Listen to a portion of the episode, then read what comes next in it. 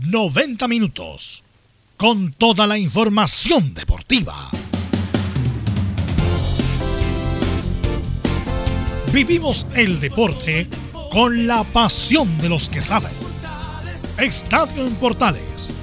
Ya está en el aire con toda la emoción del deporte. Comentarios.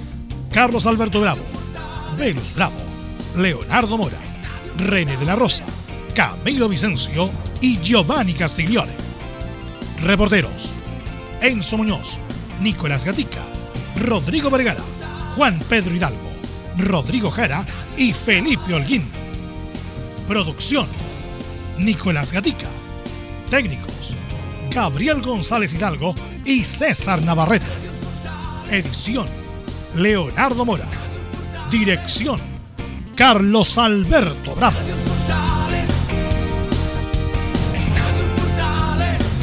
Estadio en Portales es una presentación de Ahumada Comercial y Compañía Limitada. Expertos en termolaminados decorativos de alta presión. ¿Qué tal? Buenas tardes, ¿cómo le va? 1 de septiembre del 2020. Estamos ya comenzando Estadio Portales, la presente edición, tanto con el deporte nacional como internacional. Y de inmediato, para ir ganándole tiempo al tiempo, vamos con ronda de saludos. Don Nicolás Gatica, noticia, alguna novedad de Colo Colo, ¿cómo te va? Buenas tardes. Sí, eh, buena, buenas tardes, dos novedades en el equipo de Colo Colo. La primera, ayer comentamos de la salida de Diego Forlán de la banca de Peñarol, próximo rival de Colo Colo en la Libertadores. Ahora resulta que ya tiene nuevo técnico, se trata de un exjugador, no sé, a lo mejor ustedes lo ubican, Mario Saralegui, quien estaba siendo presentado justamente hace instantes en el estadio campeón del siglo. Y además, por supuesto, tendremos la palabra de quién más, pues del capitán Esteban Paredes, adelantando el clásico del domingo. Mario Saralegui, eterno jugador uruguayo, es tercera vez que va a dirigir a Peñarol de Montevideo con la salida de Forlán. Don Enzo Muñoz, ¿qué novedades tiene la U? ¿Cómo está usted? Muy, pero muy buenas tardes. Buenas tardes, Carlos Alberto. En horas de esta mañana habló en conferencia de prensa Walter Montillo. Habló de dos temas puntuales. El clásico que se viene y obviamente lo que dejó el partido contra Palestino que desafortunadamente a los azules se lo empataron. Perfecto, estaremos entonces muy atentos al informe de Universidad de Chile. ¿Cómo estaba usted, don Felipe Holguín? Muy, pero muy buenas tardes. ¿Qué noticias tiene la Católica?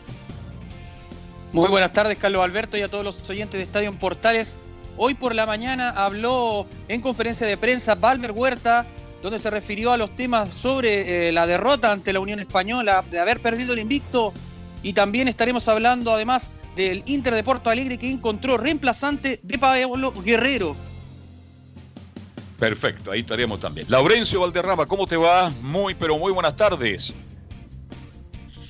Muy buenas tardes, don Carlos Alberto. Eh, por supuesto, en el día de hoy vamos a tener todo el postpartido de Coquimbo y Audax que están jugando en este minuto en el puerto en, Coquimbo y por supuesto también la palabra de Ronald Fuentes, quien adelantó el partido ante lo de Conce y además se refirió a la actual situación de los hermanos Tomás y Benjamín Galdames.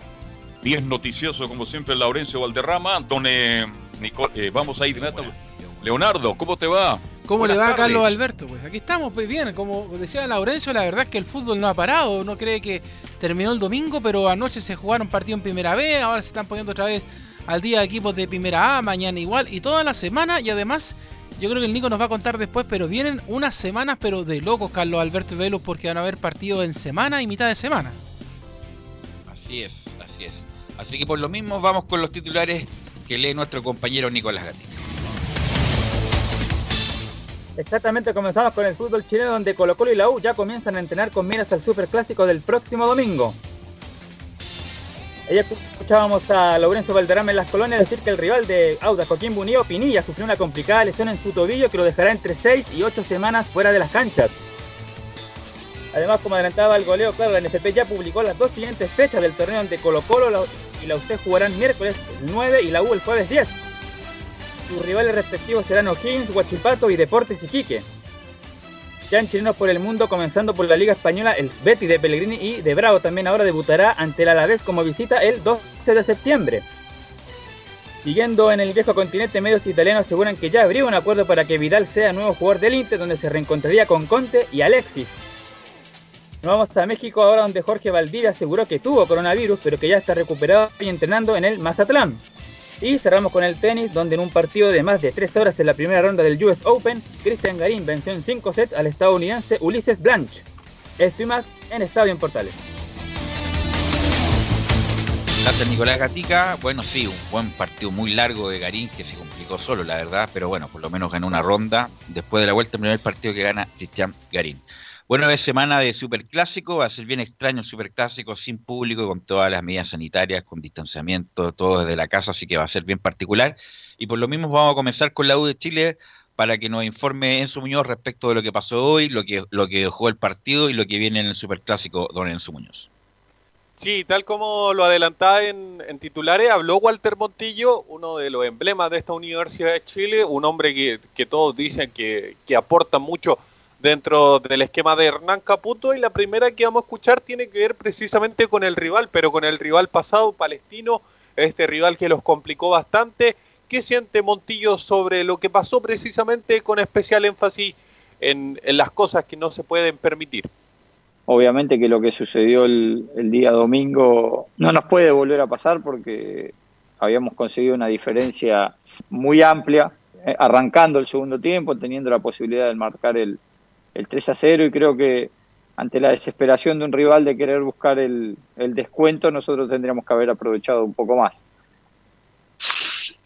Ahí está la, palabra de Walter Montillo diciendo claramente, haciendo una autocrítica de lo que pasó precisamente en el partido contra Palestino. Sí, como lo comentamos ayer, eh, no, la U, o sea, tuvo las chances, por supuesto, lo comentaba bien, pero no tuvo, nunca tuvo el control, siempre esperando lo que hiciera Palestino, eh, dejando jugar, entregándole el balón, entregándole el campo. Y no bueno, Montillo brilló con luz propia, pero no se aprovechó demasiado ese, bueno, Montillo y la dupla con Pablo Arangui, quiere decir, de los dos delanteros, aunque insisto, Guerra jugó un buen partido, fue de lo más decente del partido. Así que, así que bueno, eh, es un desafío para el lo que viene Enzo. Sí, ya que tú precisamente estabas hablando de Pablo Arangui, le preguntaron a Montillo, ¿qué instrucciones le dio a, Pablo Arangui a, a, ti? ¿Qué trabajo se, hizo con Pablo Arangui contigo? Acá responde Walter Montillo.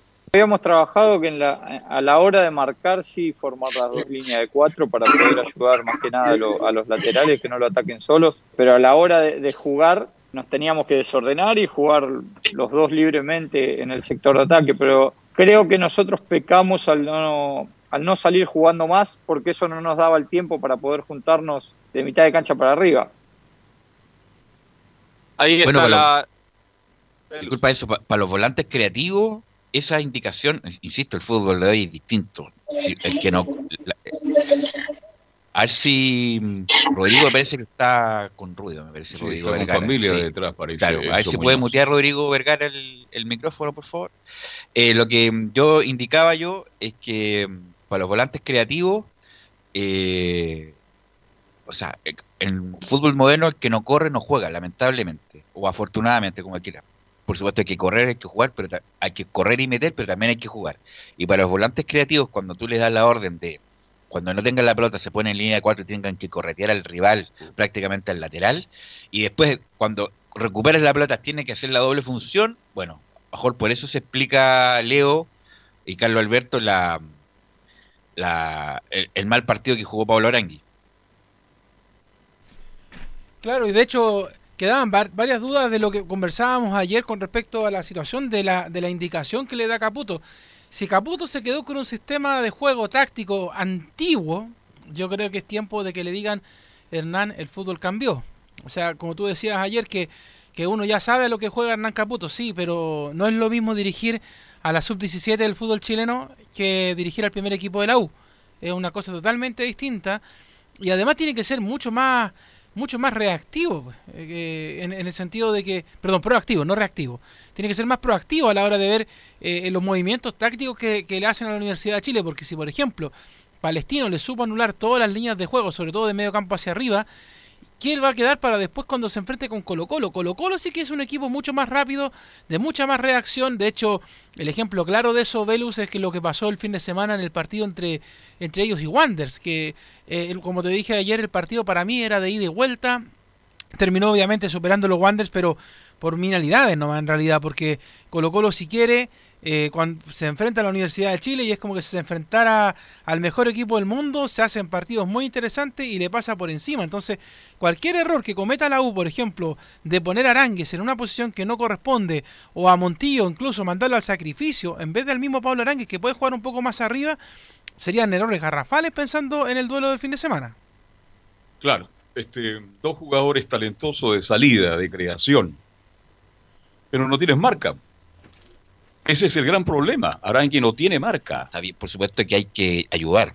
Es el fútbol de tú no colaboras, no juega. No, estamos de acuerdo. El hay problema que bajar, es que hay que, tiene que bajar, tiene que molestar por último. Hay que hacer otro orden, a lo mejor con una línea de tres, con armada, como Cornejo, Galani, bueno, Galani está fuera, y Moya, dejar solo Montillo y Arangui flotando detrás del 9. Para mí es el mejor la posición de Arangui, no darle tan, tanta responsabilidad de marca, de recuperación, por supuesto que tiene que ayudar cuando no lo tiene, pero no corriendo el lateral. Yo de que veo fútbol y he visto jugadores talentosos, marcan muy poco, pero tienen que correr, tienen que luchar, tienen que dificultar el, trabajo del equipo rival. y de Arangui muy pegado a la línea, muy pegado a la línea de costado. Por eso, como lo decía Montillo, cuando la U defiende, se arma una línea de cuatro, y cuando la U tiene el balón, como dice él, la, idea era desordenarse, pero no, no pudo ser... Pero físicamente no lo dio tampoco. No pudo ser eh, Enzo. Sí, ahora adentrémonos derechamente en las declaraciones de Montillo que tienen que ver con el clásico y la primera que vamos a escuchar precisamente tiene que ver con, con este super clásico que muchos le llaman entre Colo Colo y Universidad de Chile. ¿Qué piensa Walter Montillo? Lo escuchamos acá en Estadio Portales. Lo único que te cambia la, historia o, las estadísticas o los partidos en contra es ganar. Pero tampoco lo, nosotros asumimos que hace mucho que no le ganamos, obviamente, porque somos parte de la institución, pero tampoco le tienen que cargar a todos los jugadores que están acá en este plantel. Han pasado muchos planteles, muchísimos planteles de la Universidad de Chile que no, lo han conseguido y tampoco hay que llenarlos de carga a, los más chicos, más que nada, que, tenemos en el plantel, porque eh, no es el camino. Ahí está Walter Montillo hablando de un tema que, se está hablando y se va a hablar durante la semana, que son los siete años sin que la U pueda ganarle un partido a, Colo Colo.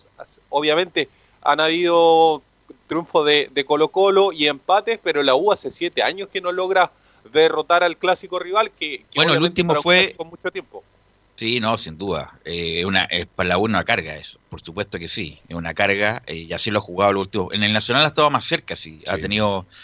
Bueno, el último triunfo fue el 2013 con Darío Franco, cuando eh, Charlie Arangue hace el gol al último minuto. Y la U venía de, de una seguidilla de buenos resultados con Colo Colo que eh, desde ahí que obviamente que se cortan.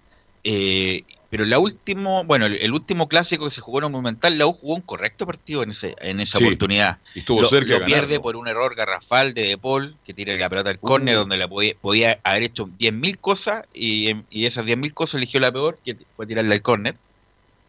Pero la U jugó un buen partido, me recuerdo que no sé cómo estará físicamente ahora para soportar, pero por ejemplo Bocellur se comió a volados, que era como la figura del campeonato, se la comió con oficio y velocidad, Bocellur Ángelo Enrique, de los pocos partidos buenos, con Colo Colo jugó muy bien y hizo un golazo. Eh, Camilo Moya, que hizo un gran partido y lamentablemente lo expulsaron.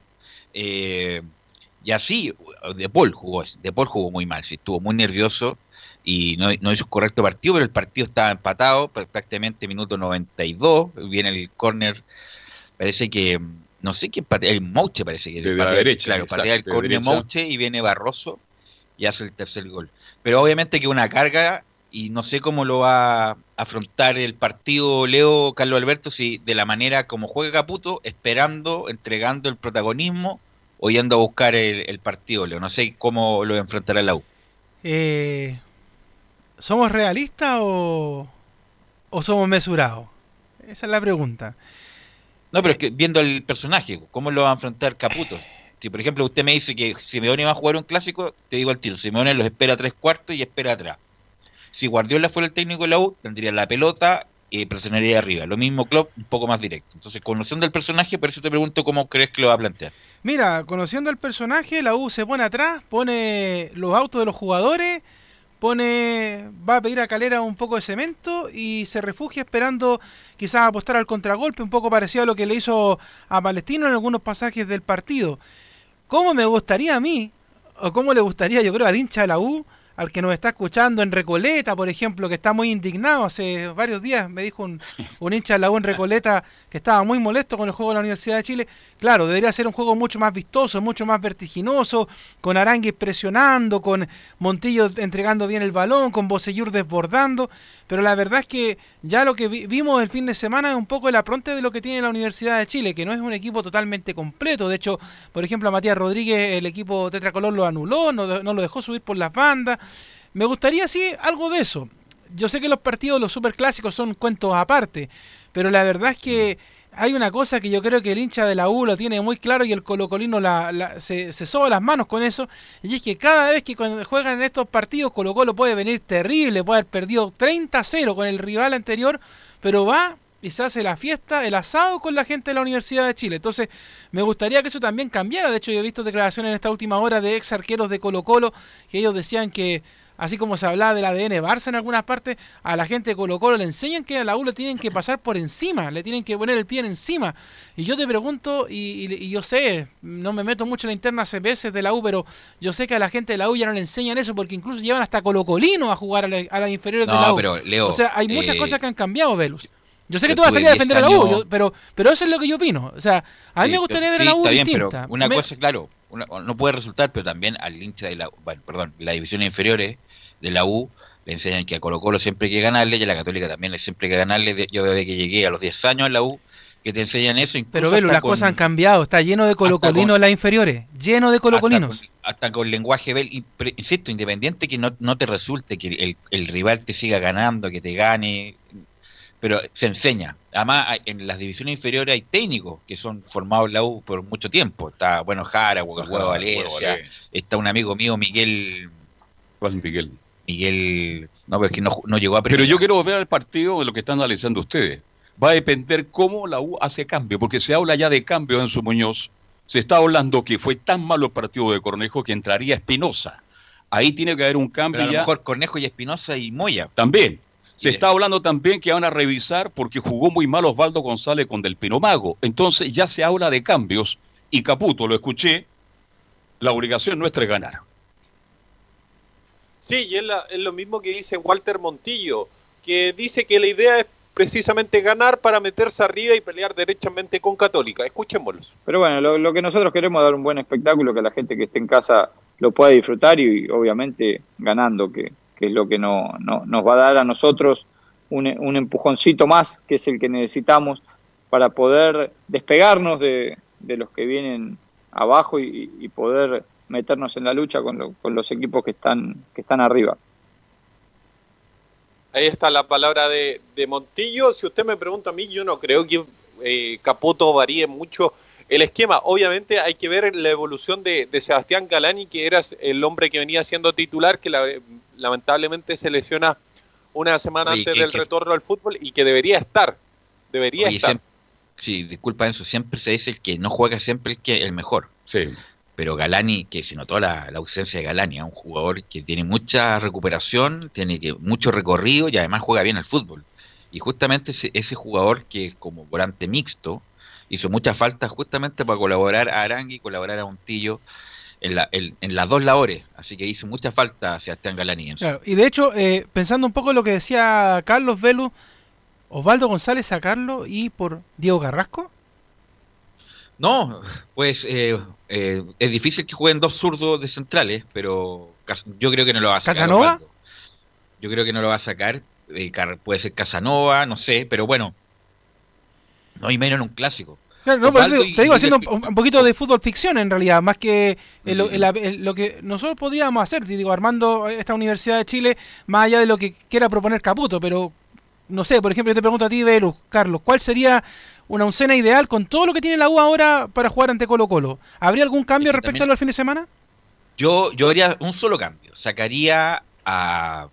Mira, que a la Ribey no lo saca. Mira, el Caputo no lo va a sacar, pero yo sacaría a la Ribey, lo sacaría, y pondría a un volante más. Pondría a Cornejo, eh, Espinosa, Moya, como un, tridente ahí, eh, cubriendo a Montillo, Montillo de enganche, Aranguis y Guerra.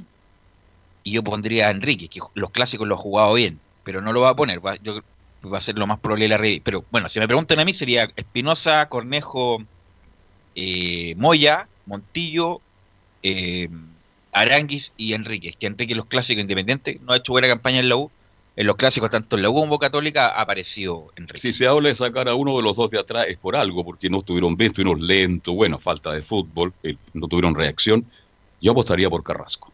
Mira lo que te estoy Dos zurdos, y, y ¿a quién saca? ¿Mm? ¿A quién saca? Osvaldo González. O sea, dos zurdos de central. Sí.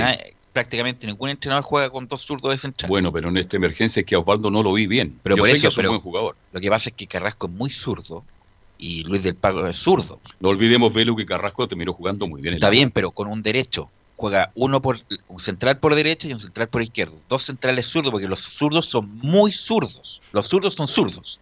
Entonces, por ejemplo. Gonzalo Jara jugaba con el eh, que era de derecho, jugaba con el perfil cambiado al, podría ser Casanova, eh, Luis del Pino Mago, o Casanova con, bueno, pero, pero independiente del, Falta mucho todavía. Independiente pero- de la especulación que tengamos que hacer, yo creo que Osvaldo González, con la experiencia que tiene, yo creo que Caputo no lo va a sacar independiente del, del rendimiento del primer partido post pandemia.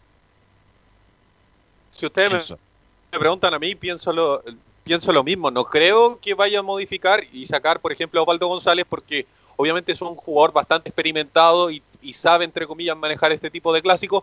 Y a Joaquín Larribey tampoco veo que lo pueda sacar, porque ter- sí. lamentablemente termina siendo, más allá de, de las deficiencias que pueda tener como delantero, el goleador del campeonato. Entonces, no, no veo posible por ahí Sí, que, eso- que Hernán Caputo se Eso la por- bala para seguir de titular. No, eso, eso distorsiona, porque bueno, hizo cuatro goles, está bien, con, con, con Curicó, donde la U fue muy superior y ganó muy bien.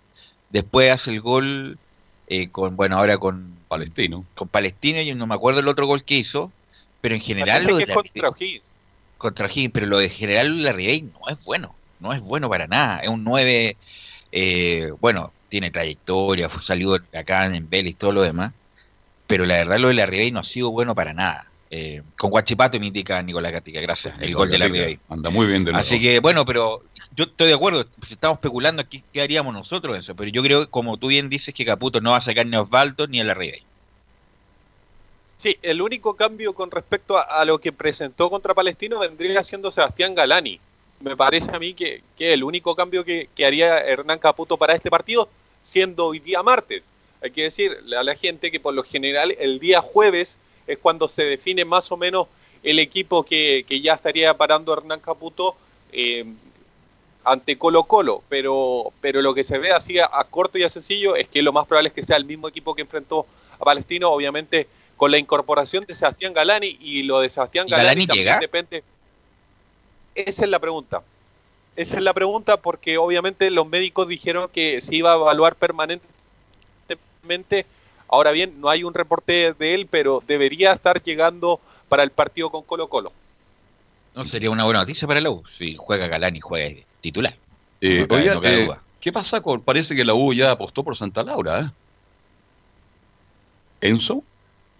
Sí, es una, el tema es precisamente el, el nacional, aunque está la fecha más o menos confirmada y, y precisamente el partido que, que vendría siendo post clásico que le toca a la U de local, que ya está, está programado incluso, en un par de segundos más le doy los partidos que están programados, es contra Sí. Cobresal y el estadio aún no aparece, dice estadio por confirmar. Aún está esp- esperando obviamente Universidad de Chile que, que el Ministerio de, de, mm, del deporte, De salud, de- el, bajo la ministra de, de Cecilia Pérez, obviamente le dé la autorización para ocupar el, el Estadio Nacional. Y la segunda opción es Santa Laura, lo ha dicho Hernán Caputo, lo han dicho los jugadores que ya se estuvo revisando, incluso eh, recuerdo una conversación que, que tuvimos con, con Polaco Goldberg, que, él dice que va a ser precisamente, si no es el Estadio Nacional, va a ser el Estadio Santa Laura. Así es. Eh, bueno, vamos a estar toda la semana hablando de este partido y a ver si la- las opciones que vimos, tanto Leo, Carlos Alberto y yo, a ver si se da alguna alguna modificación. Pero yo creo que si es que si llegara a dar alguna modificación va a ser la entrada, si es que llega, obviamente, Galani, que fue muy importante su ausencia. ¿Algo más de la U, Don Enzo? Sí, lo que le adelantaba la fecha, ya están a lo menos dos partidos más. Eh, Recordemos que, que van programando de dos fechas así, están programando al menos en la NFP. Y después del partido que enfrentan este domingo ante Colo Colo a eso de las 2 de la tarde, viene el partido contra Iquique en el Estadio Tierra Campeones que tiene fecha para el 10 de septiembre a las 16 horas. Jueves. A las 4 de la tarde, el día jueves. Jueves. Y después viene el partido precisamente con Cobresal, que es el lunes 14 a las 16 horas, estadio por confirmar, porque como lo señalábamos, Universidad de Chile está haciendo todas las gestiones posibles para poder jugar ese duelo en el Estadio Nacional, pero la opción, si se cae obviamente el Nacional, va a ser Santa Laura. Y después del partido con Cobresal viene la Católica, me parece, ¿no? Te informo inmediatamente Ya, me porque parece no que viene la está- Católica. Viene no es Unión Española. No es contra Católica. No es ¿Con contra quién viene? Católica. Leo, perdón. Viene con la Unión. Contra la Unión Española. ¿Perdón? Con la Unión de visita en Unión. Santa Laura. Ah, ya, perfecto. e- Ese buen partido también. Perfecto, sí, ese es buen partido. Bueno, el español. No, sí, va a estar entretenido, va a estar entretenido. Está entretenido el fútbol chileno, Leonardo, de verdad. Y, después de eso, y después de eso, Velus, ahí sí viene el partido con la Católica, en San Carlos de Apoquindo. Sí, la U tiene un. Bueno, Está bien, está bueno. bien. Así que bueno, vamos a. El fiche de Caputo y el fiche de Pellegrini, ¿cuál es más, más complicado? Oye, es que así como van las cosas, capaz que yo le digo una cosa, ah, no, no es que uno quiera ser eh, dramático, pero puede ser que Caputo capaz que no llegue ni a octubre. Así es, así es el fútbol. Mira, sí, no, pero el- insisto, hay que, bueno, hay que analizarlo más ampliamente, está bien. Estamos viendo como si el año pasado no hubiera pasado nada, la U estuvo a punto de descender, o sea, no a punto, pero estuvo en las posiciones de abajo. Velus, La U, la estaba, escapando. la U estaba descendida, Velus. Hay No, que no, ser no, real. La U no estaba descend- descendida y la salvó el estallido social. Duele, pero es así. Le- pero Leo, quedaban cuántas, siete Quedaban fechas. quedaban siete fechas y en el momento que ¿Y tú crees que la U iba a ganar los partidos que cuando faltaban? se ganó Iqui- Te lo pregunté el año ganó- pasado y te lo vuelvo a preguntar Cuando- ahora. A la U estaba descendida.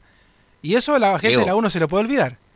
Leo, cuando la U- bueno, es una cuestión que hemos discutido tantas veces. Sí. Cuando la U, cuando la U le gana a Iquique, estaba fuera de los puestos del descenso, fue un partido 17 de octubre y el otro día, bueno, pasó lo que pasó y todo lo que pasó. Quedaban siete fechas.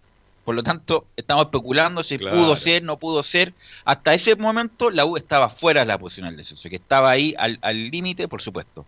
Pero yo lo que quería agregar era que eh, Caputo es una apuesta de Golver y de, y de Vargas. Vargas.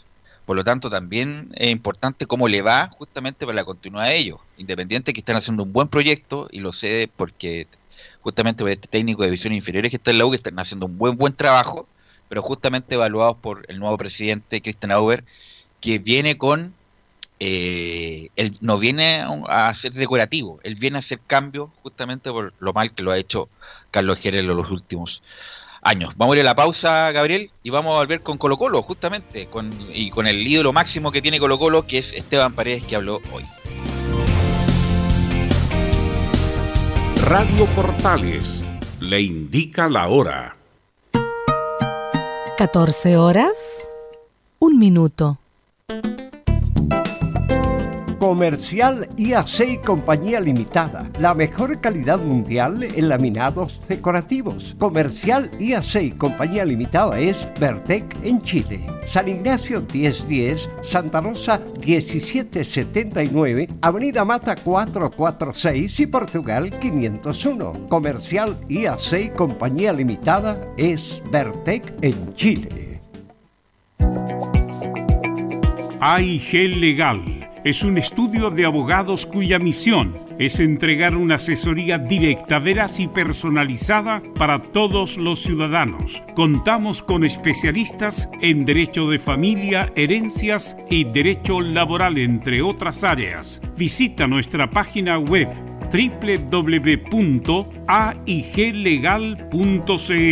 o comunícate con nosotros y agenda una reunión sin costo al número más 569 73 04 67 92 AIG Legal. ¿Quieres tener lo mejor y sin pagar de más? Las mejores series de televisión, los mejores eventos deportivos, equipo transportable, películas y series 24/7. Transforma tu TV a Smart TV. Llama al 973-718989. Twitter arroba panchops. Una mirada distinta, con reflexión, profundidad. La encuentras en www.opine.cl. Ya lo sabes, www.opine.cl. Somos tu portal de opinión. Visita www.radiosport.cl, el sitio web de la Deportiva de Chile. Programas, noticias, entrevistas y reportajes, podcast, radio online y mucho más. Todo lo que pasa en todos los deportes lo encuentras en www.radiosport.cl. La Deportiva de Chile en Internet. Termolaminados de León, tecnología alemana de última generación. Casa Matriz, Avenida La Serena, 776 Recoleta. Foro 22 622 56 76. Termolaminados de León. Muchos me han preguntado cuándo vamos a hacer una campaña de ayuda. Pero esta campaña ya empezó. Y comenzó con un kilo de harina y las ganas de hacer pan para los que no lo tenían. Con las que se juntaron a hacer mascarillas para los hospitales, con los que armaron un comedor solidario en su barrio. Es que la campaña de las campañas es la más grande de todas porque nace de la solidaridad de cada chileno, de los que regalan sonrisas invisibles a sus vecinos, del que le da cariño al que lo necesita. Porque no hay nada más grande que las ganas de ayudar de un chileno.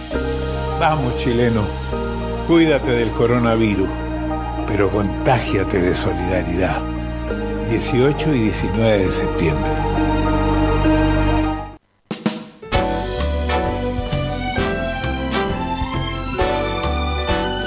Radio Portales, en tu corazón, la primera de Chile.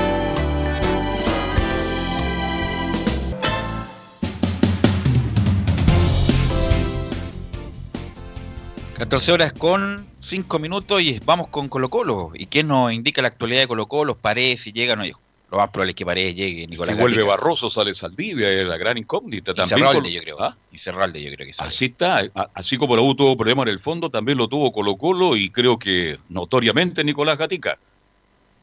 Sí, exactamente. Son varias consultas que hay para Esteban Paredes y para la gente de Colo Colo. Claro, la, la primera que se le siempre Paredes llega, ustedes saben, lesionado y al final termina siendo titular, aunque una vez eh, una vez llegó al clásico y terminó saliendo los primeros 20 minutos, no, no recuerdo en qué año fue, pero en un ah, clásico estuvo. Hace como dos años, ¿no? Bueno, sí. Tuvo, tuvo, un problema en el en el autor. Fue en el Nacional. En el Nacional le pegó un remate del lado sur y sale de pared, claro, aguantó como 10 minutos, sí, sí, me acuerdo. Claro, pero a excepción de eso, en todos los demás partidos que ha llegado complicado, ha jugado y ha sido en varios la, figura. De hecho, bueno, está a un par de goles de ser uno de los goleadores históricos de los superclásicos con Carlos Campos. Está a, dos goles, me parece, de llegar a ese récord justamente Esteban Paredes. Pero claro, haciendo un poco la analogía con la Universidad de Chile, del, calendario que se le viene al equipo azul, a Colo Colo también se le viene un campeonato exigente. Bueno, el domingo está este partido frente a la Universidad de Chile a las 14 horas. Después va a jugar el miércoles 9 a las 16 horas en el Monumental frente a O'Higgins, un equipo que es complicado, también está con la parte baja. Luego el sábado 12 a las 18.30 horas va a jugar en el Nicolás Chaguán, una cancha difícil, además que es sintético, recordemos, a las 6 y media frente a Calera, por ahora uno de los líderes del campeonato chileno junto a la Universidad Católica. Después vendrá de inmediato el día martes 15, imagínense, este partido es el sábado 12 y el martes 15 va a jugar a partir de las 19.15 en el Monumental frente a Peñarol de Uruguay. Y después, bueno, hay que ver la otra programación, pero hasta ahí, bastante exigente el septiembre para el equipo de Colo Colo. ¿Pasará las fiestas pachas en Colo Colo? Alberto Jara, Leonardo Isaac. Bueno, pero estamos exagerando si un bueno, es que por el fiche, pero, porque, pero llevamos un partido. Por qué es bueno exagerar a veces? Porque vi tan mal a Colo Colo. Bueno, pero fue el primer partido post pandemia, o sea, no, más post pandemia, la pandemia sigue. Post, los rivales que le tocan post Ahora, ahora habrá que ver cómo se Colo Colo, obviamente que no se ve bien Colo Colo, pero démosle un poco de margen a todos los clubes, diría yo no solamente a Colo Colo, la U. todos los clubes tienen que tener un margen. Un margen, claro, pues si fue un parate inusual, obviamente que le exige siempre más a los grandes, pero bueno, démosle un, mes por lo menos para ver cómo, cómo reaccionan ante justamente todo lo que ha pasado en esta cuarentena, Gatica, Nicolás. Claro, lo que sí, justamente hablando del tema físico que ha sido tema en el equipo de Colo Colo, claro, además le va a afectar, pero el equipo de Colo Colo, de hecho, hay algunos expertos que, que son eh, de- que, que son PF, por ejemplo, de la creación de Héctor Pazzi, que es PF del equipo de tenis de la Fed Cup y del Lautaro de Win, entregó un poco una, qué es lo que según él está pasando con el equipo de Colo Colo, y dice que lo siguiente es que ya que hubo meses donde se perdió tiempo valioso de trabajo físico con esto de los jugadores en la AFC y sin cumplir pauta de trabajo, se dice que no se cumplió pauta de trabajo durante tres meses y eso también por supuesto pudo haber afectado y va a afectar. Y dice justamente lo siguiente, eso se va a demostrar no en los primeros minutos, porque los futbolistas tienen una condición física de base, pero sí en los últimos 20, donde ya se han desgastado todos los sustratos energéticos y donde la resistencia anaeróbica demuestra obviamente que esos tres meses y medio de para afectan. Y es un poco lo que se vio la merma que tuvo Colo Colo en el segundo tiempo y que podría pasarle la cuenta en estos meses. Como a todos los clubes, por Nicolás Gatica.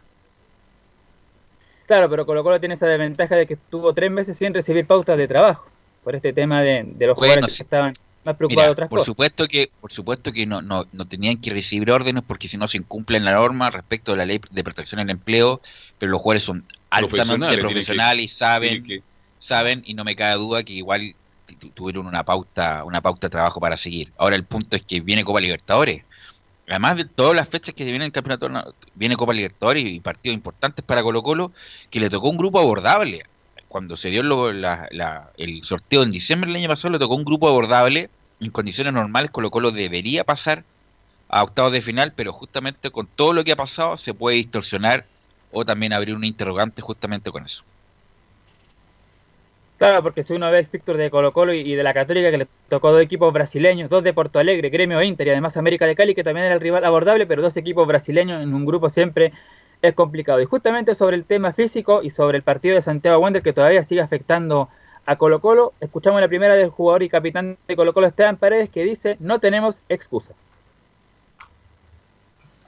Sí, de tal cual como tú mencionas, eh, la verdad no, no hoy en día no, no- no tenemos por qué tener excusa. eh, somos un, un equipo más grande, eh, somos Colo Colo, eh, tenemos que ganar todos los partidos locales, ya tan- bueno, también de visita, y por eso que igual estamos preocupados. Pero más allá de eso, eh, es tratar de mentalizarlo, de, de entrenarnos de buena forma, de buena manera, para, para que así podamos sacar los partidos adelante y no cometer los errores que hemos cometido ahora este último partido. Próxima pregunta, Radio Portales. Eso. Justamente. Bueno, ¿y cuál era la siguiente pregunta, don Nico Gatica, a propósito de lo que escuchábamos ahí del jefe de prensa? Sí, porque, claro, Acérquese esta un poco más al micrófono, Nicolás Gatica. Se escucha como que si estuviera que- en un subterráneo en, en China, más o menos. Hay que decir que estos audios, bueno, fueron es, eh, por nuestro compañero Chemo Rojas, que es el que está en las conferencias de, de Colo Colo, por supuesto, y, y me, me enviaron, por supuesto, estos, estos audios. Así que, bueno, no sabía que venía esa parte de la pregunta de Tabio Portales, pero pasemos a la segunda de inmediato, porque dice Esteban Paredes sobre si tienen suficiente plantel para afrontar el torneo y también la Copa Libertadores. Vuelvo a repetir, somos Colo Colo, somos un plantel eh, numeroso, eh, hoy en día dependemos de todos, todos tienen que estar al 100% para que eh, podamos afrontar estos dos campeonatos que son muy, importantes para nosotros. Y se nos viene una, agenda muy, muy cargada, pero te repito, tenemos que estar a la altura de lo que es Colo Colo, de lo que, de lo, a, a que nos debemos nosotros como, como plantel. Y obviamente que nosotros queremos ganar todos los partidos, así que, te repito, eh, tenemos que estar concentrados, tenemos que estar 100% motivados y hoy en día dependemos de todo, de todo el plantel. Bueno, en otro partido yo hubiera dicho capaz que paré, alterne o espere eh, algunos minutos para ingresar, pero este partido con la UA, más como él dijo, a lo mejor se lo vamos a escuchar, le quedarán con este dos clásicos más, el de la segunda rueda y a lo mejor el de la primera rueda de la próxima temporada, y ahí a lo mejor se retira Paredes. Por lo tanto, Paredes va a jugar, no me cabe duda, va a jugar y de titular hasta lo que aguante. Eh, y además Colo Colo, insisto, tiene buenos jugadores. Volado, que fue el más decente, es un- una preocupación para cualquier equipo. Mouche, que anduvo mal, pero anduvo mal el otro día, pero, pero Mouche es un, es un buen jugador y se equilibra. Yo creo que yo creo que también se va... Bueno, es que los partidos clásicos son distintos, entonces la motivación es distinta, entonces uno no puede andar como despabilando, como diría Bombalé. Y el medio campo yo creo que está el problema porque lo de Leo Valencia, que siempre hace su gol, eh, tiene capacidad de gol Valencia, pero no es un armador propiamente tal.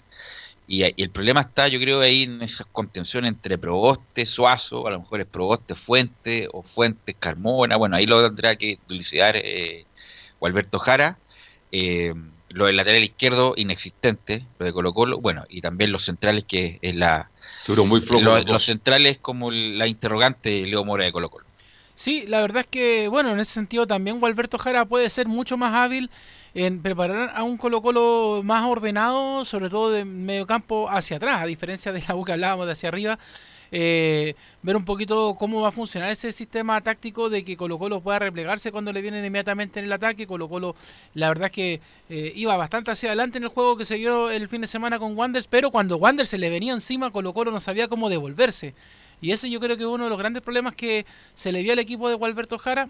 Quizás con los nombres que ibas mencionando se puede ir arreglando un poco el panorama del cacique, pero esa es como yo creo una grande, una de las grandes preocupaciones que tiene Colo Colo pensando en el partido con la U, si es que eh, va a tener esa libertad, por ejemplo, de que aparezca Galani por el equipo azul, de que aparezca Camilo Moya, que aparezca Montillo, la Ribey molestando. Eh, Colo Colo en ese sentido tiene que estar mucho más preparado para eh, un, at- un ataque ofensivo si es que la U se atreve a hacer eso. Y, y por otro lado, eh, cuidar a Esteban Paredes, como lo decía bien el Nico Gatica, porque sabemos que Paredes siempre está entre algodones por la edad, por lo que es el, el jugador. Pero la verdad es que yo creo que Colo Colo ofensivamente está mejor preparado que la Universidad de Chile. Nicolás Gatica. Vamos a escuchar la última de Esteban Paredes y de ahí vamos a pasar a hablar sobre la defensa y también sobre los rivales de Colo Colo en la Libertadores porque hay novedades tanto en Peñarol como en Jorge Wilstermann. Pero primero sobre el partido y sobre el estado físico más que nada del plantel se refiere Esteban Paredes. No, no, físicamente creo que estuvimos bien. No, no creo que no, no sentí que fuimos sobrepasados. Imagínate si hubiésemos hecho dos o tres goles en el primer tiempo, otro, otro partido excesivo. Eh, y después por errores infantiles, por, por errores que, por ahí no, cometimos siempre, eh, eh, perdemos partido con Wander. Y lo otro, yo siempre quiero jugar, independiente de, que se nos vienen muchos partidos encima. Si el profe quiere que juegue, yo yo lo voy a hacer. Y, y no estar regulando que este juego sí, este no. Así que hoy en día estoy 100% físicamente bien. Eh, tuve un trabajo muy especial en la pandemia, así que me he sentido de buena forma y de buena manera. Ahí estaba entonces, pues Esteban Paredes dice que se siente físicamente bien, pero claro, es un decir, él por supuesto como todo el plantel de Colo Colo tiene ganas de ojalá jugar todos Pero los no está para que 90 vienen este minutos. Eso. Exactamente. Nicolás Gatica se siente bien, trabajó bien, lo felicito a Paredes, pero no está para 90 minutos. Entonces, Pero insisto, el partido con la U es especial. Lo más probable es que va a aguantar hasta lo que más pueda.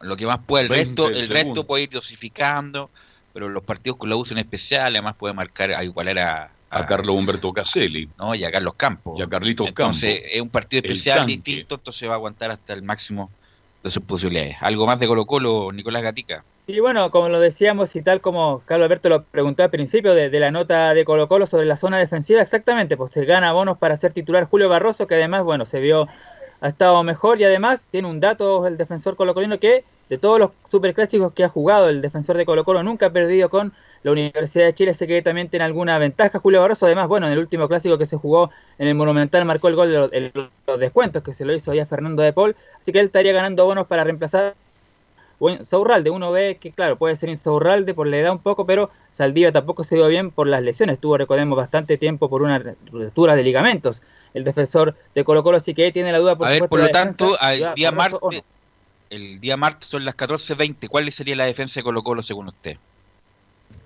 Yo creo que sería Barroso con eh, Saldivia, creo que va a ser esa. Ya, ¿y los laterales?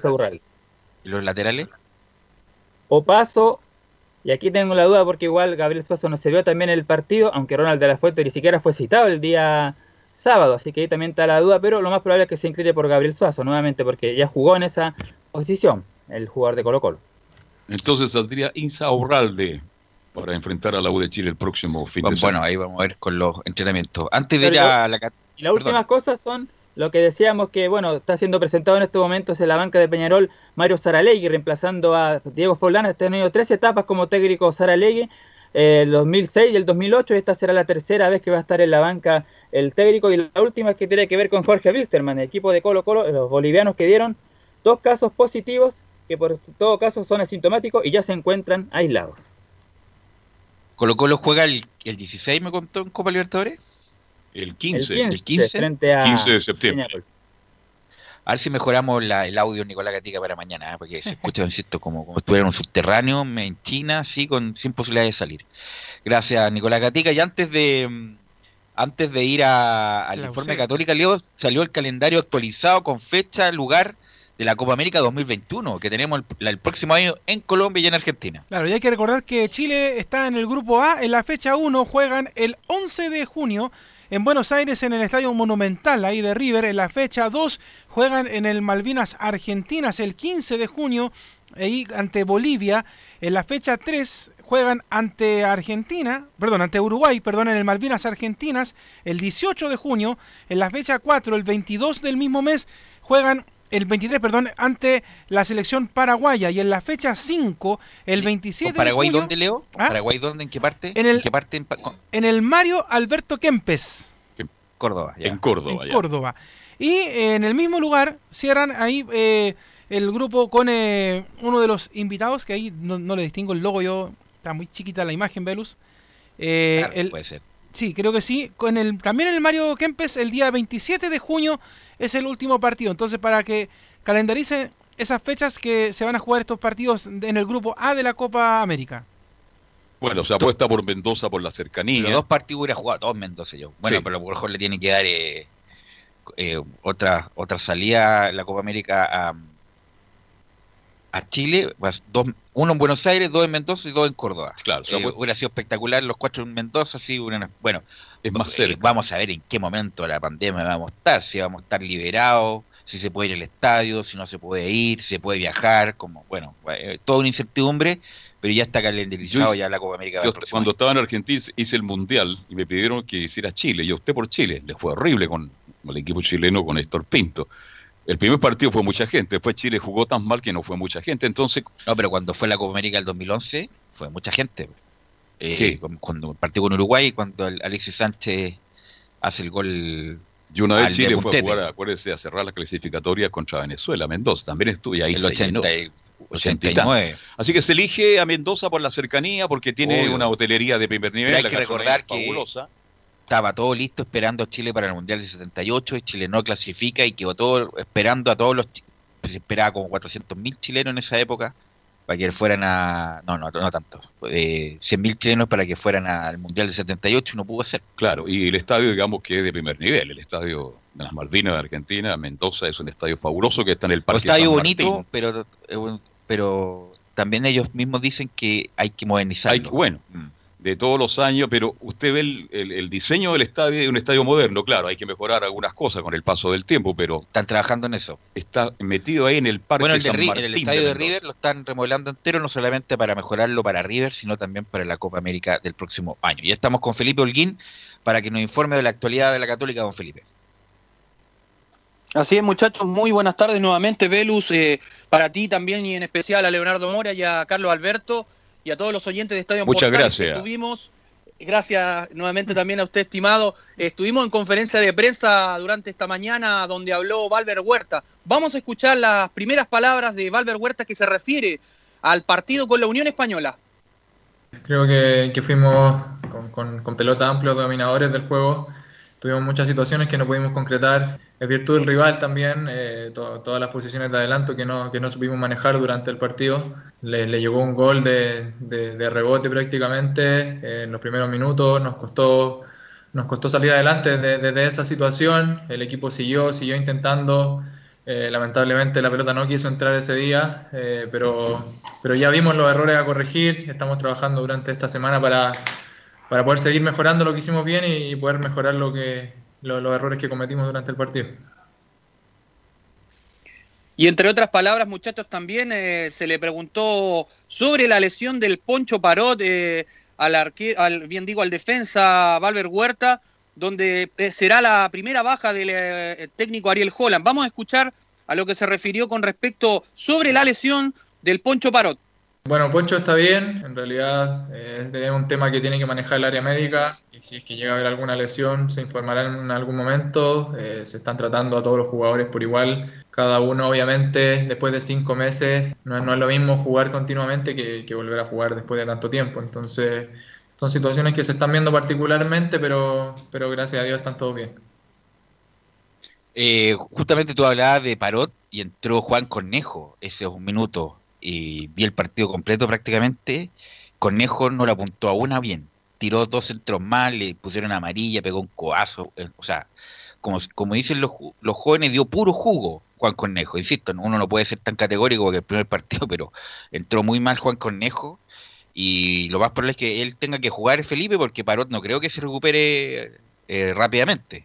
No, claro, él salió tocado, bueno, eh, se ve por, por, las imágenes que yo estuve revisando, puede ser el esquitibial o también eh, puede ser el tobillo, que es algo muy similar a lo que tiene el Benja Kusevich, que es otra de las bajas que podría tener la Católica, pero podría recuperarse, que también está junto a este hospital que tiene la Católica hoy en día, que es junto a Estefano Mañasco, Christopher Toselli, que hace fútbol también, que ya se está recuperando de a poco, junto al Gato Silva y Tomás hasta Buruaga, que son las posibles bajas que podría tener la Católica, porque ellos siguen haciendo fútbol reducido, pero no están al 100%. Además, eh, ya para eh, entrarnos ya de lleno a los partidos que tendrá la Católica, tanto en, en el calendario y Digo, escuchemos lo último que dijo eh, Valver Huertas con la seguidilla de partidos de la UC.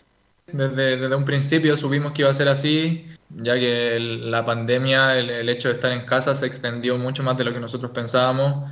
Las fechas se acortaron y, desde que volvimos sabíamos que íbamos a jugar a mitad de semana y fin de semana.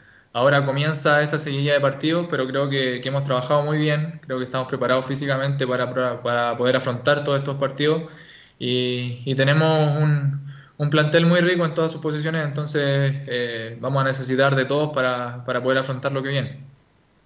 A ver, este, cuando hay dudas por el rendimiento de Cornejo, que no ha bueno, este, siempre tenemos dudas con Parot. Te pregunto, Velo, pregunto a Leo, ¿es muy diestro el Catuto para jugar en esa, en esa, en esa ubicación de lateral izquierdo? Ya que hay duda en esa plaza en la Católica. Sí, pero no creo que suponga, porque Cornejo, bueno, jugó todo y mal, pero es lateral izquierdo. Y un jugador, entre comillas, calificado, anduvo muy mal, pero no creo que lo cambie de posición. Tendría que ser una emergencia, así como que no hubiera ningún lateral izquierdo, estuvieron todos lesionados, todos con coronavirus y tendría que aparecer. Es que no hay una... por Cornejo y por Parot. Siempre hay crisis. Claro, pero Parot, Parot es titular. En condiciones normales, Parot es titular. Lo que pasa es que no tiene que ser una emergencia, yo creo que para que Rebolledo juegue de lateral izquierdo, eh, Felipe. Claro, miren, muchachos, como para aclarar un poquito el panorama de la Católica por esa banda, ha probado con César Munder por ese lado también, que es un hombre de proyección, sub-20, bastante veloz, encarador. Yo creo que por ahí podría mermar un poquito la Católica, tanto por las bandas, ya que se le vio eh, con un rol que hacía de un ida y vuelta en el partido, que yo lo vi a, a Bonanote. Por eso fue la discusión que tuvieron en ese entrevero entre el Chapa Fuensalida, el, el jugador de la Católica, entre Buenanote, porque él no cubría la banda que cuando subía el jugador de la Unión Española, eh, de Palacios, el uruguayo. Entonces, eh, yo creo que por ahí podría probar con Munder y también tiene al, jugador que, mencionaban ustedes. Entonces, para, bueno, para entrarnos ya de lleno con, eh, el tema de, de, la Católica que tiene que disputar tantos partidos, tiene que enfrentar este sábado a las 4 de la tarde en San Carlos de Apoquindo al cuadro de Coquimbo Unido equipo que si no gana eh, se complica mucho el panorama, ¿sí? Y viene bastante alicaído porque no, no, no se le ve un buen fútbol, si bien tiene a jugadores bastante determinantes como Farfán, Pinilla, pero por ahí encuentro que la, la, escuadra de la Católica podría... Pinilla no va a estar. Pinilla no va a estar además.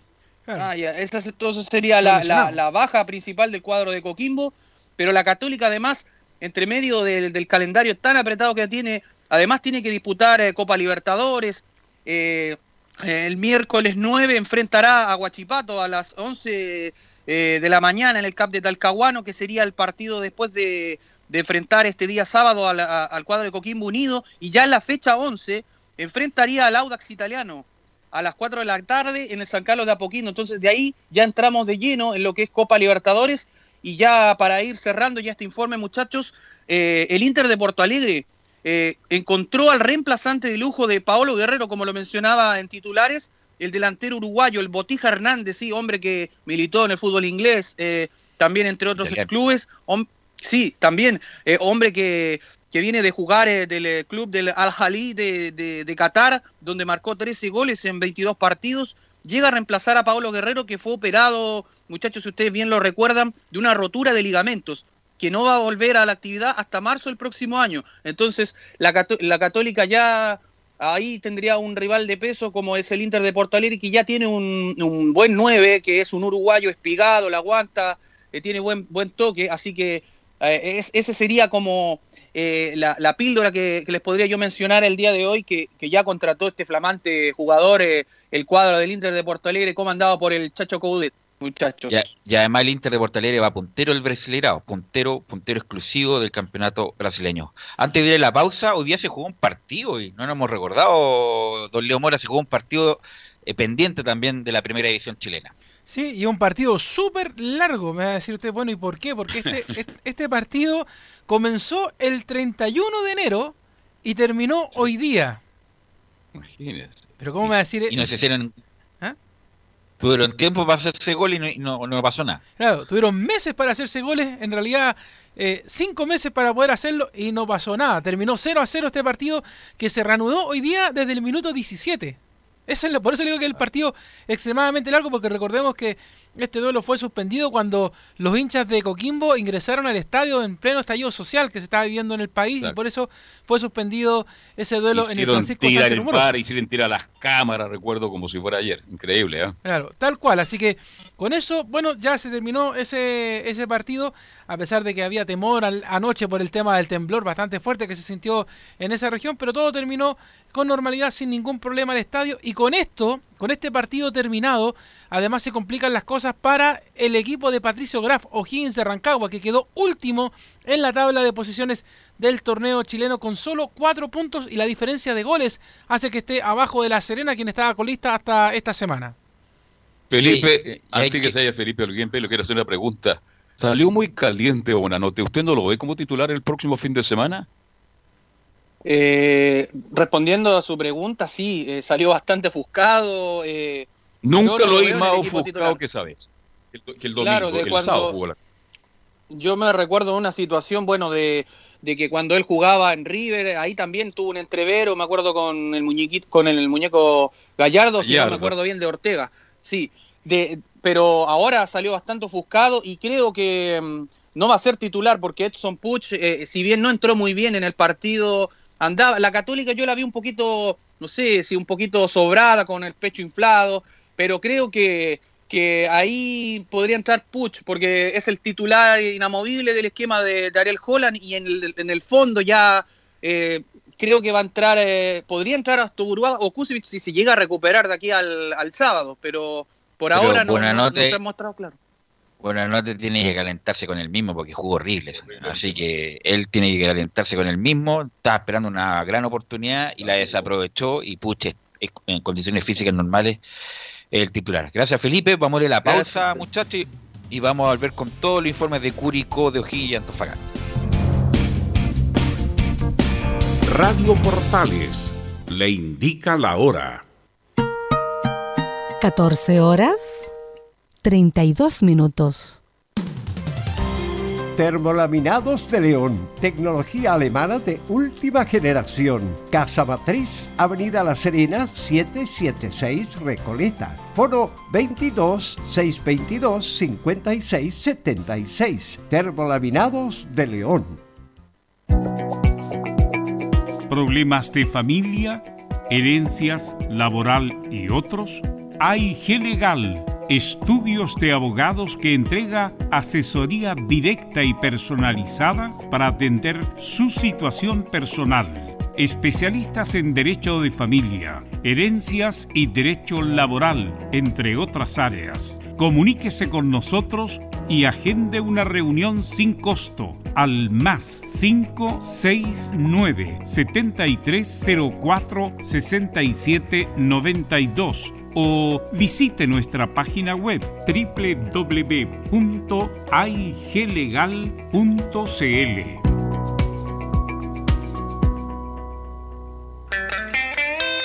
Hola, hola, ¿qué tal amigos? Qué gusto saludarles, soy Patricio Fres y les tengo una grata noticia.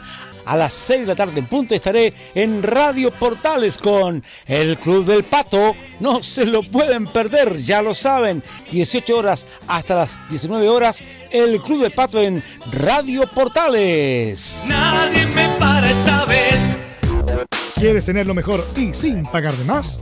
Las mejores series de televisión, los mejores eventos deportivos, equipo transportable, películas y series 24/7. Transforma tu TV a Smart TV. Llama al 973-718989. Twitter arroba panchops. El próximo domingo 25 de octubre, Chile tendrá un plebiscito nacional. Tu voto será válido cuando señales claramente una preferencia. Si tiene leyendas, señas gráficas o marcas, este deberá escrutarse a favor de la opción que indique tu preferencia, pero se considerará como marcado, podría ser objetado y debe quedar constancia en el acta. La única causal de nulidad es haber indicado más de una preferencia. Cervel llama a votar como indica la ley, marcando una sola raya vertical sobre la horizontal de la alternativa de tu preferencia. Infórmate en www.plebiscitonacional2020.cl y participa. Servicio Electoral de Chile. Elige el país que quieres. Comercial IAC y Compañía Limitada. La mejor calidad mundial en laminados decorativos. Comercial IAC y Compañía Limitada es Vertec en Chile. San Ignacio 1010, Santa Rosa 1779, Avenida Mata 446 y Portugal 501. Comercial IAC y Compañía Limitada es Vertec en Chile. No se pierda todos los días a medianoche, lunes a domingo en Radio Portales, el tren del recuerdo. Conduce Salvador Fernández. Solo canciones inolvidables de su época. Contáctese con Salvador Fernández al foro 22 319 7959. Le esperamos esta medianoche con el tren del recuerdo en Estación Portal.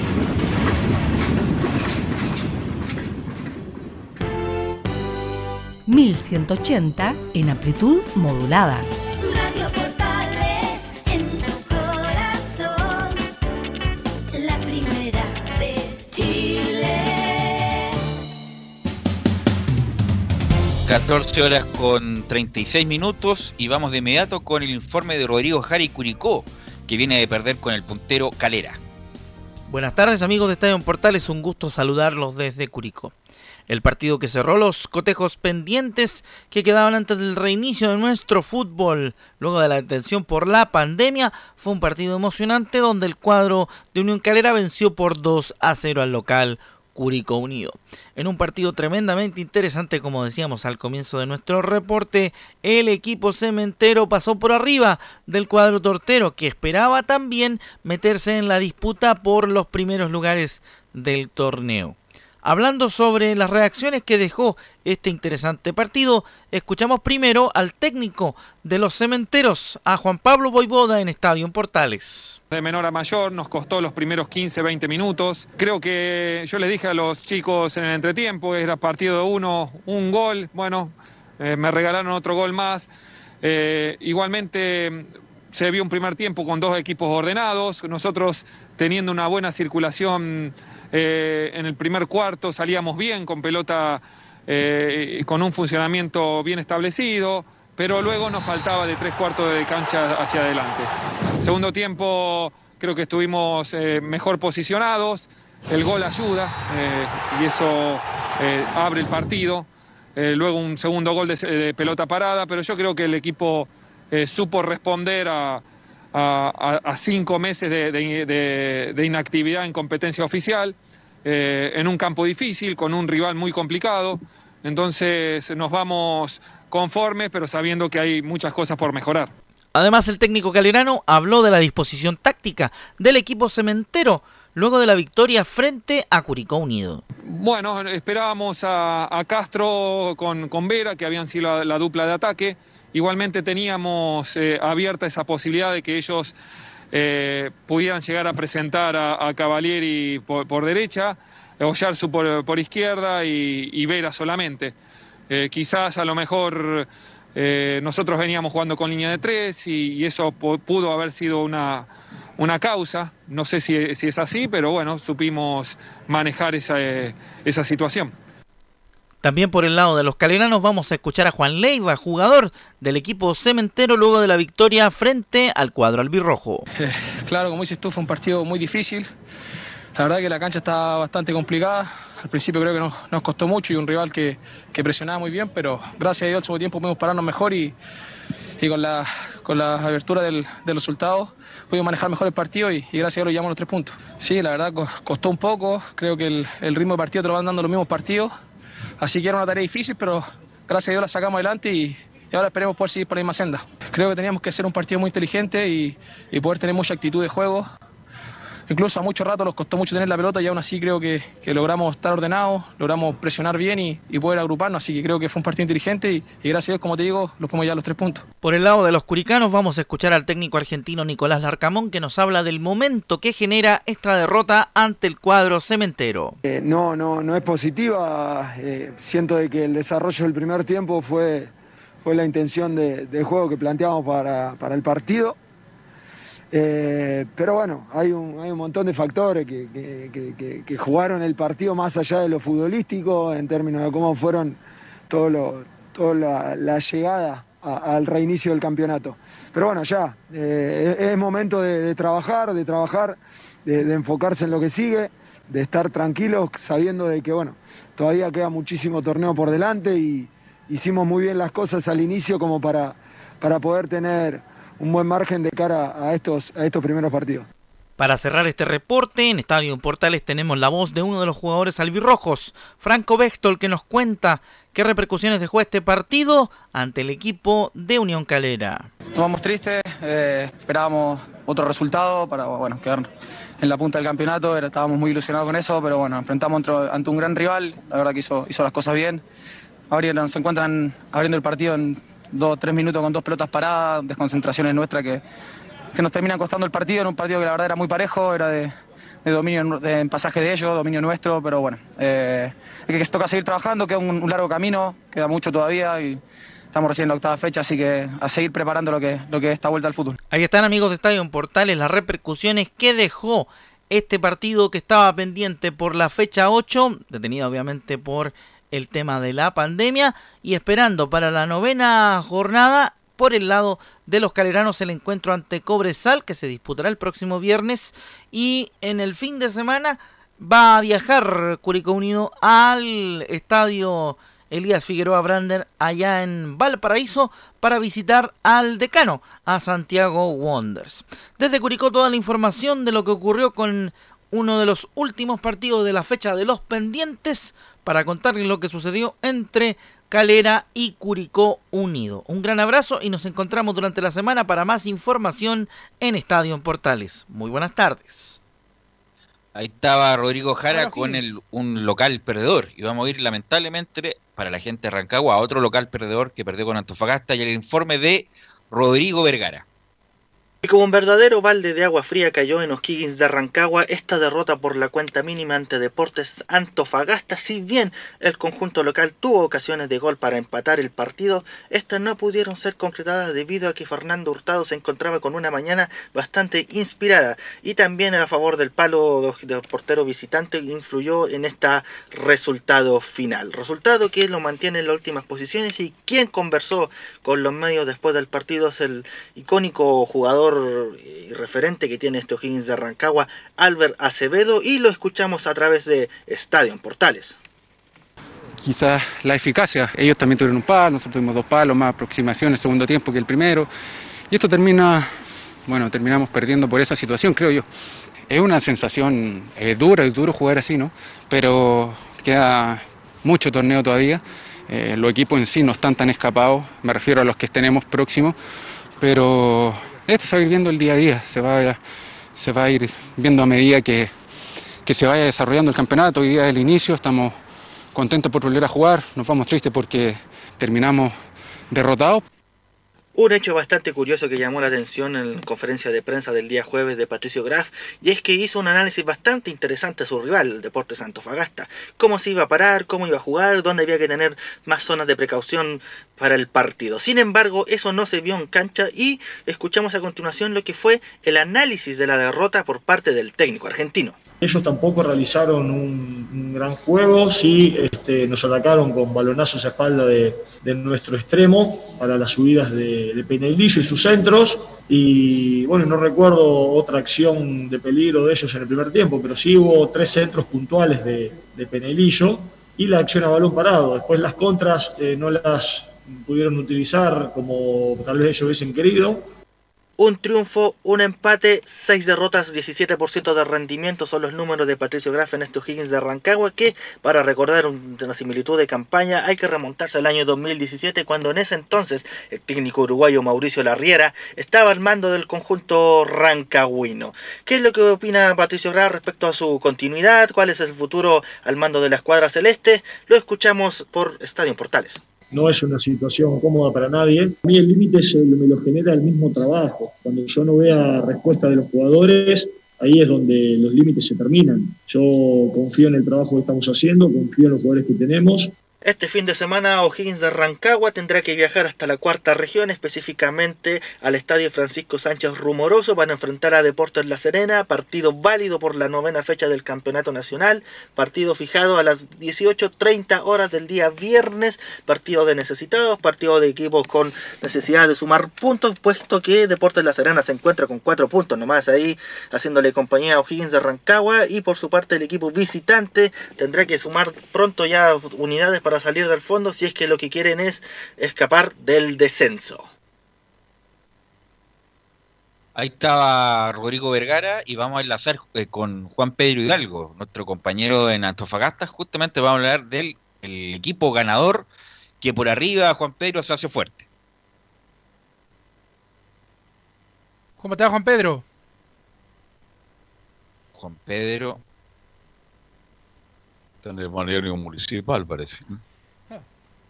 Ahí sí, ahí, Juan Pedro, ahí, le cuesta ahí conectarse ahí, tiene que poner un cable para que nos informe de Antofagasta que el goleador centro delantero, Eh, el ¿cómo se llama? Este, y le hizo el gol a O'Higgins, Sí, segundo poste, que, estuvo, cabezazo. que estuvo- bueno, estuvo en la Unión, Y cerca de la 1. estuvo en la Unión, claro, Todavía Figueroa. grandote.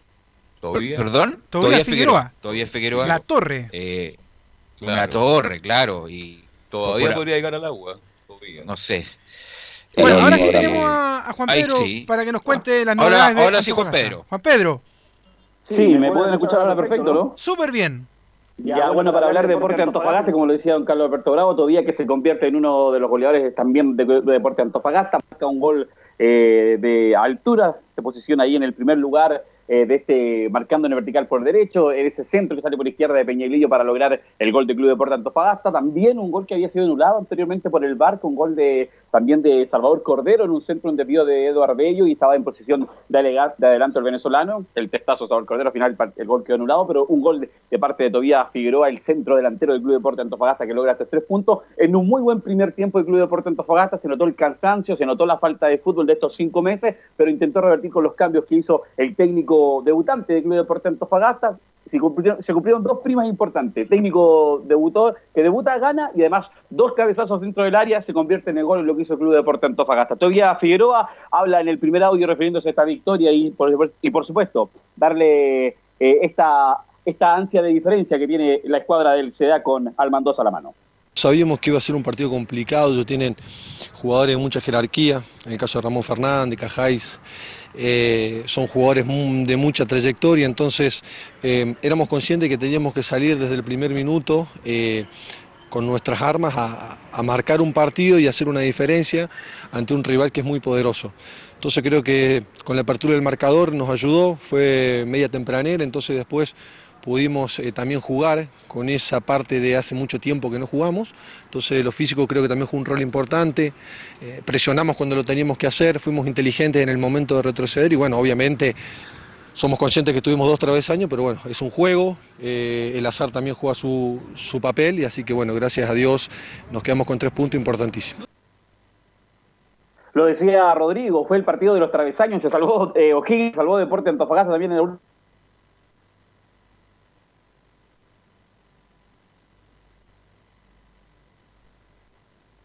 Pedro que... Roja también habla de... Habla del buen paso que está haciendo Deporte Antofagasta o del paso a paso y además de conmemorar también a Sergio Marchán en este partido luego del reinicio del torneo. Ha sido un, un partido, a ver, en líneas generales yo creo que dentro de lo que buscamos, pero obviamente hay que mejorar para hacer el, el inicio, yo creo que es un, es un buen paso. Pero vamos a ir partido par- eh, tras partido y obviamente yo creo que esto nos sirve mucho para la ilusión. Así que felicitar solamente a mis, compañeros que han hecho un trabajo increíble después de la vuelta. Ha sido difícil, hemos pasado situaciones medias complicadas. Tenemos un compañero que en la semana perdió a su padre, tenemos un compañero también ahí que se que tuvo que quedar en, Antofagasta y los demás también que, no pudieron estar en la situación. Eh, partió un, emblema el club, un, ídolo para muchos y, y- y la verdad que obviamente queríamos manejarlo de la, de la mejor manera.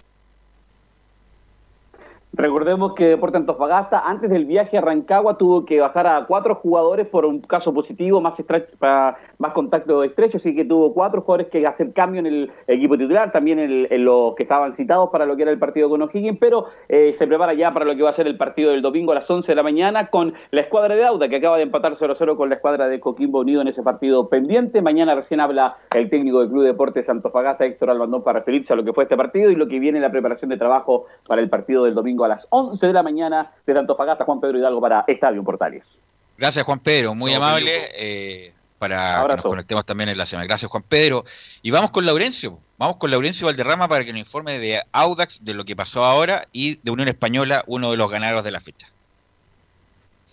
Hola, ¿qué tal, Velo? Eh, muchachos, gusto de saludarlos acá. Eh, por supuesto, vamos a ir en orden cronológico, si les parece, muchachos, porque obviamente lo primero que ocurrió el día de hoy fue la conferencia de prensa de Ronald Fuentes, quien, bueno, eh, por lo menos radio, como Radio Portales fuimos la única radio que estuvimos ahí en, eh, en la conferencia del técnico Ronald Fuentes. Y Le dieron un premio, dio- ¿no? Le dieron un Eh, premio.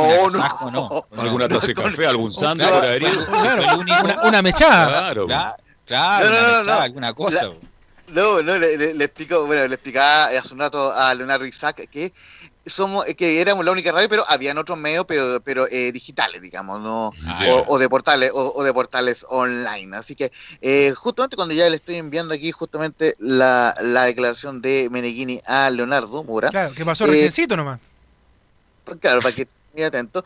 Oye, no, justamente lo que te quería explicar, enviado hoy lo de, lo de justamente lo que quería explicar un poco era em, que em, en primer término se refirió al partido ante, ante, ante la de Conce. ¿Y cuál es el tema? Que, por un lado, la de Conce no juega desde el 15 de marzo. Recordemos que fue el último partido antes del receso, ese partido 1-1 de la, de, la, de la de Conce ante el Autax en la Florida, y desde ahí que no juega la, la de Conce. Y el cuadro del Campanil es el único que no ha ganado en este campeonato, tiene cinco empates y tres derrotas. Pero el técnico Ronald Fuentes no se confía de la U de Conce y dice que el cuadro de- del Campanil está complicado en cuanto a los resultados, pero tiene una idea de juego clara. Escuchamos a Ronald Fuentes en Estadio Portales.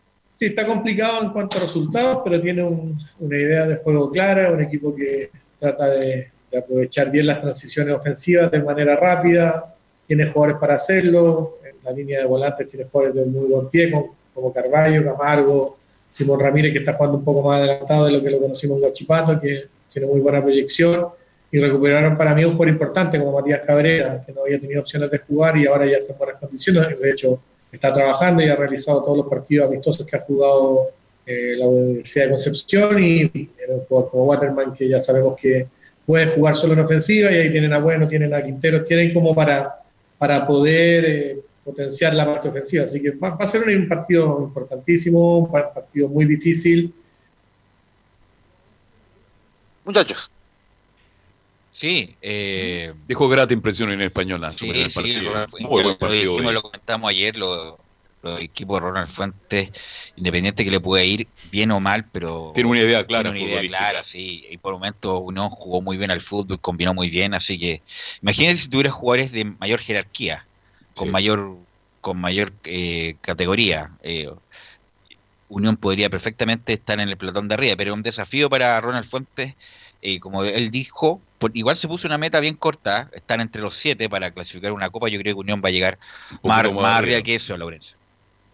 Justamente eh, el técnico Ronald Fuentes eh, prefiere ir paso a paso con tranquilidad. eh, justamente eh, trató de evitar responder muchas preguntas sobre lo que pasó con la Católica, porque ya está enfocado en lo que va a ser el partido ante la de Conce. Justamente aquí estábamos revisando que Harold Camis, lamentablemente para Unión, no va a poder volver todavía porque tiene todavía una lesión en el tobillo, pero sí contará desde mañana con Julián Mejía, quien se recupera de un quien, que se recupera, perdón, de un desgarro y, y estará de alta junto al joven Mauro Maureira.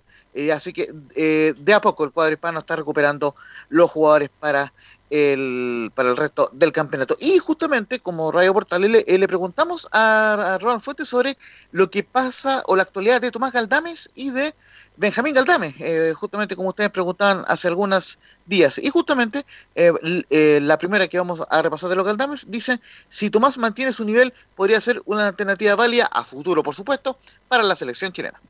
Eh, sí, seguramente. Si Tomás mantiene un nivel, si juega eh, creciendo en relación a lo que mostró el otro día, seguramente puede ser una alternativa válida, pero eso ya es más resuelto de, del seleccionador chileno. Yo lo que me preocupo es de tratar de entregar herramientas para que vayan progresando en relación al juego desde el aspecto individual, de las capacidades que tienen ellos y también del funcionamiento de la línea defensiva. Y el otro día hizo un muy buen partido y tiene que seguir mejorando, porque tiene condiciones para hacerlo, así que va, a depender única y exclusivamente de él. Ahora, ¿por qué le preguntamos esto al, al profe Ronald Fuentes? Porque su hermano, Benjamín Galdame, el, el técnico Fuentes confirmó que había sido llamado nuevamente a la selección sub-21 de México y que había aceptado Benjamín eh, Galdame jugar nuevamente por el cuadro azteca, pero que por la pandemia no, no se había podido eh, eh, realizar esa convocatoria. Así que vamos con la, con la declaración de Benjamín Galdame que iba a ser llamado a la selección de México, pero por la pandemia no se pudo. Y después lo del Benjamín, sí, Benja estuvo citado para la selección sub-21 de México. Ya habían conversado con él también para que pudiesen citarlo a la selección chilena, pero con el tema de la pandemia, que de hecho había tomado la decisión de, de ir a la selección no, de ir a la selección mexicana de vuelta, eh, pero ah, también va a depender de su rendimiento.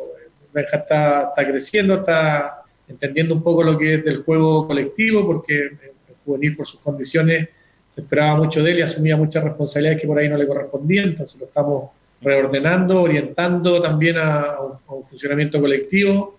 Eh, de hecho, ha empezado muy bien este reinicio, así que el otro día le dimos muy poquitos minutos, pero seguramente va a tener muchas opciones de jugar, de ser una variante importante para nosotros en algunos partidos a futuro. Así que está muy motivado, trabajando full, como todo el plantel, y, preparándose para cuando le toque la oportunidad aprovecharla. Eso es, muchachos, por cuanto de la Unión Española. Lógicamente, durante la semana vamos a, seguir analizando al cuadro hispano y justamente vamos con una muy breve del Paqui Meneghini, Francisco Meneghini, el técnico de Audax italiano, quien analizó el empate 0 a 0 ante el cuadro de Coquimbo. El cuadro de Audax sigue noveno, pero completó cinco partidos sin, sin ganar en este campeonato. Vamos con el Paqui Meneghini, quien dijo, fue un partido parejo ante Coquimbo y no pudimos ganar, pero no tengo excusas. Sí, buenas tardes. Sí, un partido muy parejo. Eh, creo que ellos mm, por momentos da la sensación que estaban un poquito más, más sólidos. Eh, pero bueno, eh, primer partido, mucho tiempo sin jugar. Eh, la idea es seguir creciendo como equipo, seguir construyendo sobre, sobre la base. Creo que nos quedamos con una sensación de que queríamos ganar, pero claramente no, no, no fue el trámite eh, beneficioso para nosotros. Así que un punto, eh, seguir creciendo como equipo, esto recién empieza y, y no, queda otra que trabajar. Sí, no es excusa, porque nosotros confiamos mucho en el plantel, eso es una realidad.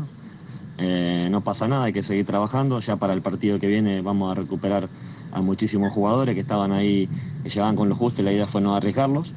Así que porque sabemos que van a ser muchísimos partidos y eh, armaremos un equipo competitivo para Antofagasta y así sucesivamente. Con eso cerramos el informe de las colonias, muchachos. Ok, gracias Laurencio, gracias a todos, los muchachos, a, todos los muchachos que participaron. Y nosotros nos encontramos mañana, y nosotros nos encontramos mañana en otra edición de Estadio Portales. Que tengan buenas tardes. Fueron 90 minutos con toda la información deportiva. Vivimos el deporte con la pasión de los que saben. Estadio en Portales fue una presentación de Almada Comercial y Compañía Limitada.